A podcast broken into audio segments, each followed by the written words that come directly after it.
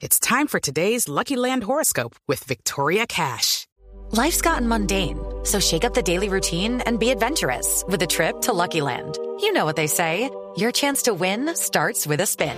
So go to LuckyLandSlots.com to play over 100 social casino-style games for free for your chance to redeem some serious prizes. Get lucky today at LuckyLandSlots.com. Available to players in the U.S., excluding Washington and Michigan. No purchase necessary. VGW Group. Void where prohibited by law. 18 plus. Terms and conditions apply. Don Francisco Maltés es el presidente de la poderosa CUT en Colombia, uno de los grandes sindicatos. Señor Maltés, buenos días. Eh, muy buenos días, estimado Néstor. ¿Esta es la primera vez que usted sal, ustedes salen a marchar en favor de algo en la historia? Eh, por supuesto, hace unos días salimos a apoyar la iniciativa del presidente Petro de la reforma a la salud y en esta ocasión, por supuesto, vamos a defender nuestra iniciativa de una reforma laboral y pensional que venimos reclamando desde el año 91, cuando se expidió la constitución política. ¿Y qué es lo que van a apoyar? ¿Qué es lo que les gusta? ¿Ustedes quieren defender, señor Maltés, de esa reforma laboral y o reforma pensional? El 8 de septiembre le entregamos al gobierno nacional lo que consideramos la agenda laboral, que son ocho decretos, 11 proyectos de ley, el articulado del Estatuto del Trabajo, de la reforma pensional y unos aspectos para incluir en el Plan Nacional de Desarrollo. La reforma que el articulado que presentamos en la Comisión de Concertación tiene que ver con el rescate de algunos derechos que hemos perdido en los últimos 30 años que han generado eh, todo lo contrario a lo que nos prometieron.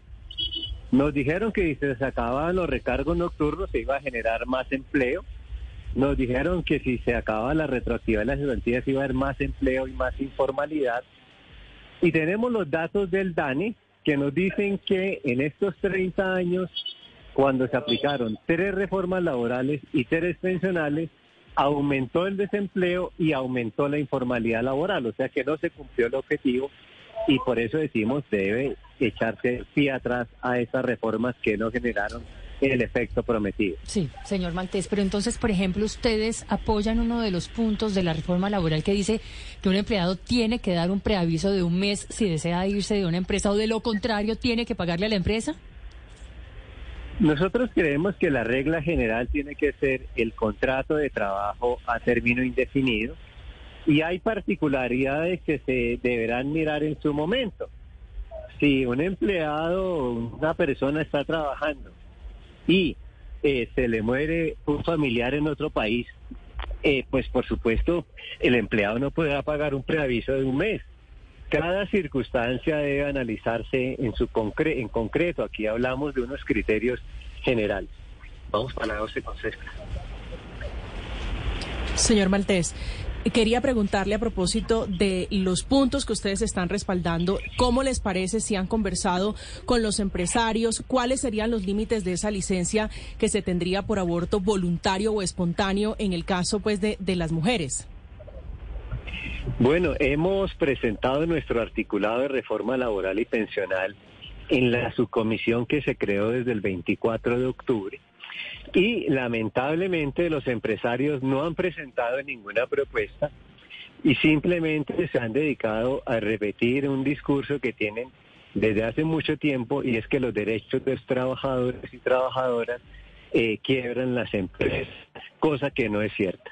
Entonces sería hubiera sido muy importante que los empresarios, si tuvieran ganas de concertar una reforma laboral, hubieran presentado unas propuestas en la mesa.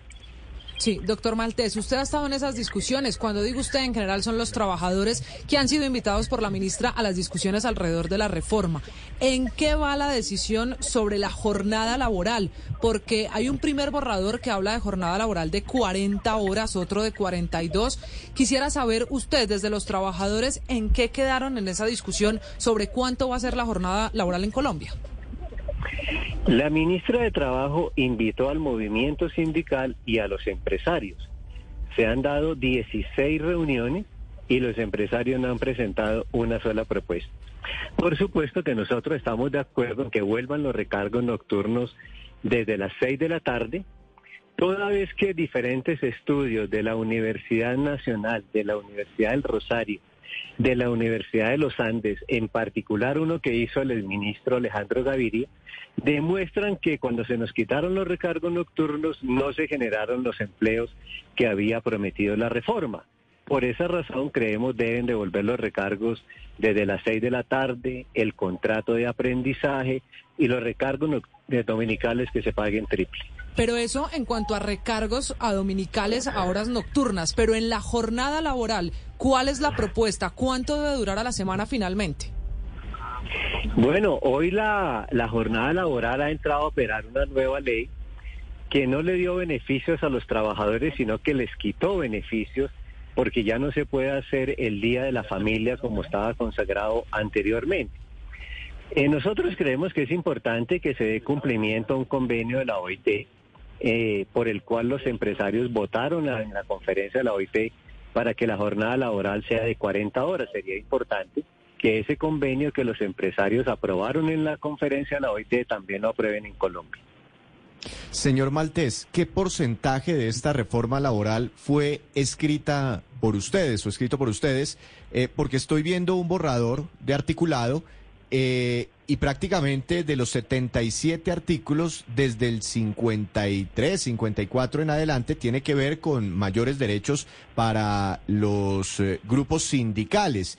Eh, ¿Y qué porcentaje fue aportado por los empresarios? ¿Se está teniendo en cuenta eh, no solo los aportes, sino también de pronto las preocupaciones que esto ha generado en el sector empresarial? Esta propuesta de reforma laboral y pensional la comenzamos a construir desde el 2019. Recordemos que el presidente Duque quiso poner una reforma laboral y pensional a los gorrazos, sin contar con la opinión de los trabajadores, y esa fue una de las causas del estallido social que comenzó en noviembre del 2019. A nosotros nos hubiera gustado que los empresarios llevaran propuestas a la comisión de concertación, pero no han presentado ninguna propuesta. Entonces, así es muy complicado. Y nosotros presentamos nuestra agenda laboral el 8 de septiembre pasado en un acto muy publicitado por toda la prensa en Colombia, donde planteamos cuál debería ser la reforma laboral a la que aspiramos, que no es otra cosa que el desarrollo del artículo 53 de la Constitución Política. Entonces, pues me queda muy complicado hablar en nombre de los empresarios porque no presentaron nada, ninguna propuesta eh, en la mesa. Entonces es muy difícil hacer concertación cuando los empresarios no quieren.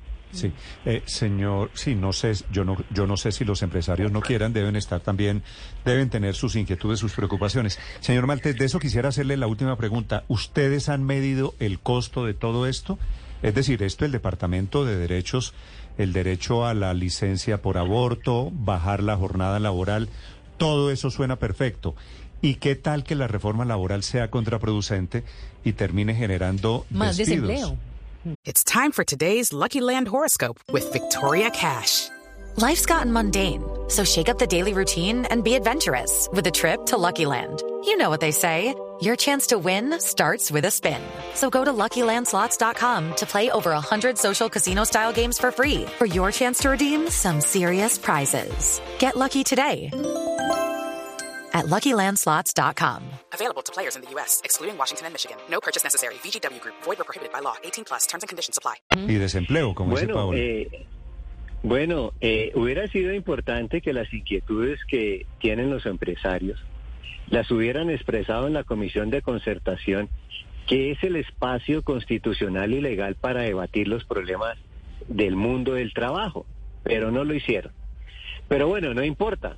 Eh, aquí Bueno, suponiendo que los empresarios, suponiendo que los empresarios eh, eh, se equivocaron en eso, le repito la pregunta, ¿ustedes han medido el costo de las muy ambiciosas propuestas que ustedes tienen?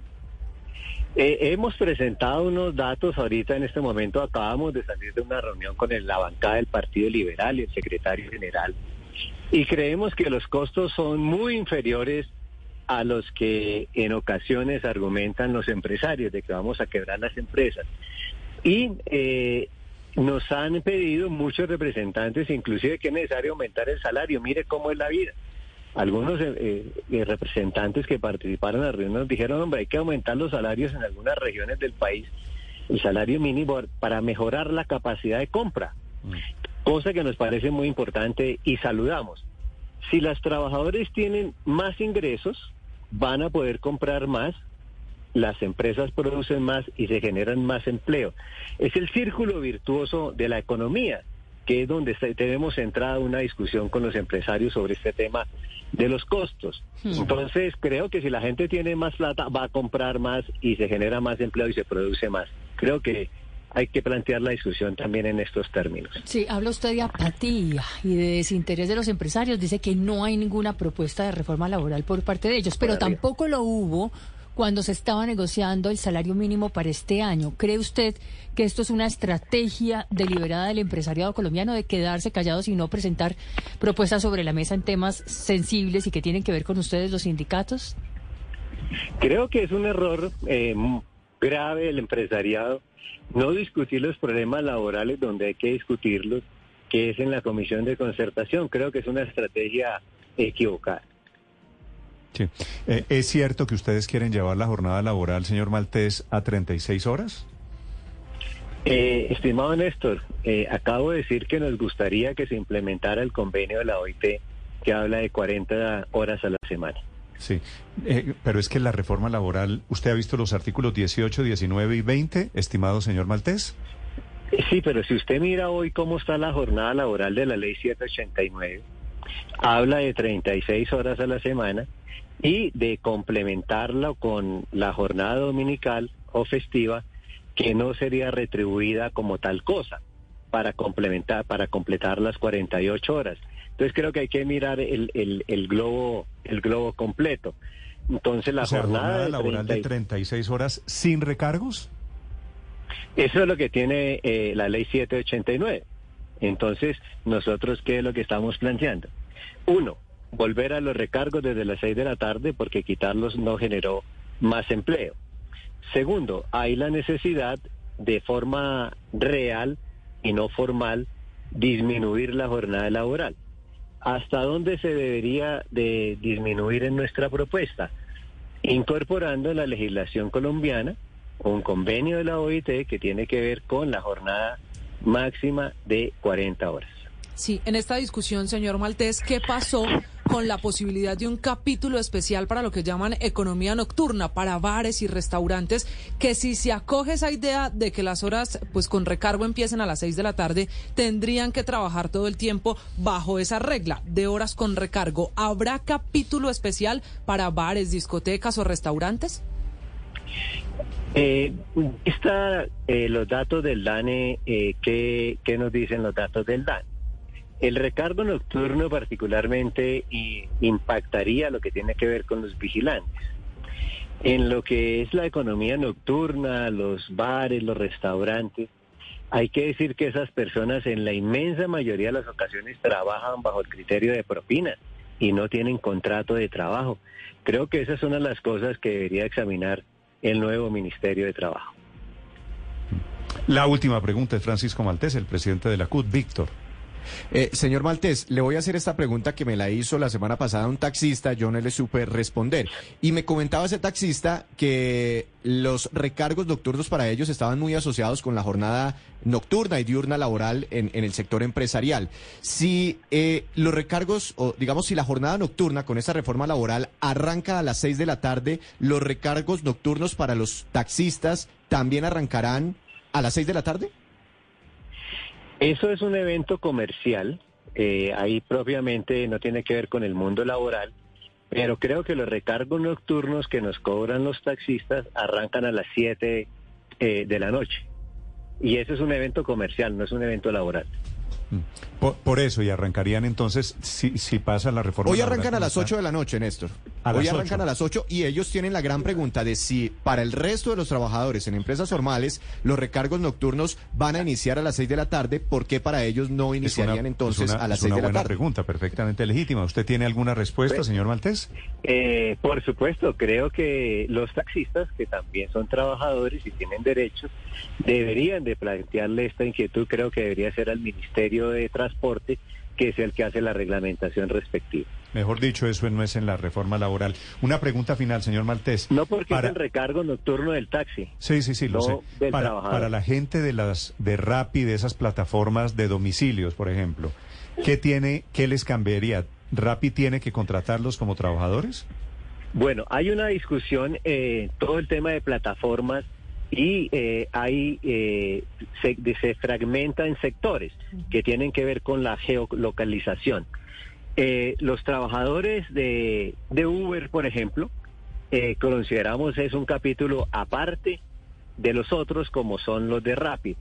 En el caso de Rapid, eh, hay unos avances en el tema de la OIT, hay unos avances en legislación de otros países que consideran que hay una de característica de la relación laboral, que es la subordinación de los rapitenderos, como se llama, eh, frente a un patrón que es el dueño de una plataforma. Sí, pero no me contestó, señor Maltés. ¿Rapi eh, tendría que sí. contratar a esos rapitenderos? Si hay subordinación, deben de tener contrato de trabajo. Sí, no, pero en las circunstancias que hay hoy. Sí, si hay subordinación no, pero usted es me pregunta, una de las características... Usted me contesta en condicional. Hoy, ¿usted sabe cómo trabaja un trabajador de, de Rappi, un domiciliario? Eh, por evento. Sí. Por domicilio. Por domicilio, claro. Sí, señor. ¿Y tendrían que hacerles un contrato laboral? Eh, por supuesto, porque hay una relación de subordinación con la plataforma. ¿Y usted cree que Rappi va a contratar, apenas aprueben la reforma laboral, a 120 mil personas? Eh, creo que hay que mirar las experiencias de España y lo que está sucediendo hoy en México, que muestran que es un camino que sí es viable. Sí, por eso, pero no es que... se han ido de España ni de México, Néstor. Bueno, voy a mirar, voy a mirar el experimento de España y de México, pero obviamente tengo la duda, exactamente ese es el problema, que ustedes creen que al día siguiente Rappi contrata 120 mil personas. Y les paga salud, No, pensión es y riesgos laborales, ¿no? Y A los yo, y, yo, 120 y mil. yo creo, y yo creo que por hacer más de pronto ustedes podrían resultar haciendo menos. Digo, vale la pena evaluarlo, por lo menos, ¿no? No, perfecto. Esto es un proceso en el cual automáticamente al otro día no se generan las condiciones. Habrá que hacer un proceso dialogado entre Rapid, el sindicato y creo que también debería estar el Ministerio de Trabajo para ver esos trabajadores cómo paulatinamente van teniendo los derechos que tienen otros trabajadores colombianos. Vale. Señor Maltés, gracias por compartir con los oyentes de Blue Radio el boceto de la reforma laboral y pensional que van a apoyar los sindicatos la semana entrante. Feliz día, señor Maltés. Muchas gracias, estimado Néstor. Un abrazo. It's time for today's Lucky Land horoscope with Victoria Cash. Life's gotten mundane, so shake up the daily routine and be adventurous with a trip to Lucky Land. You know what they say. Your chance to win starts with a spin. So go to LuckyLandSlots.com to play over 100 social casino-style games for free for your chance to redeem some serious prizes. Get lucky today at LuckyLandSlots.com. Available to players in the U.S., excluding Washington and Michigan. No purchase necessary. VGW Group, void were prohibited by law. 18 plus terms and conditions apply.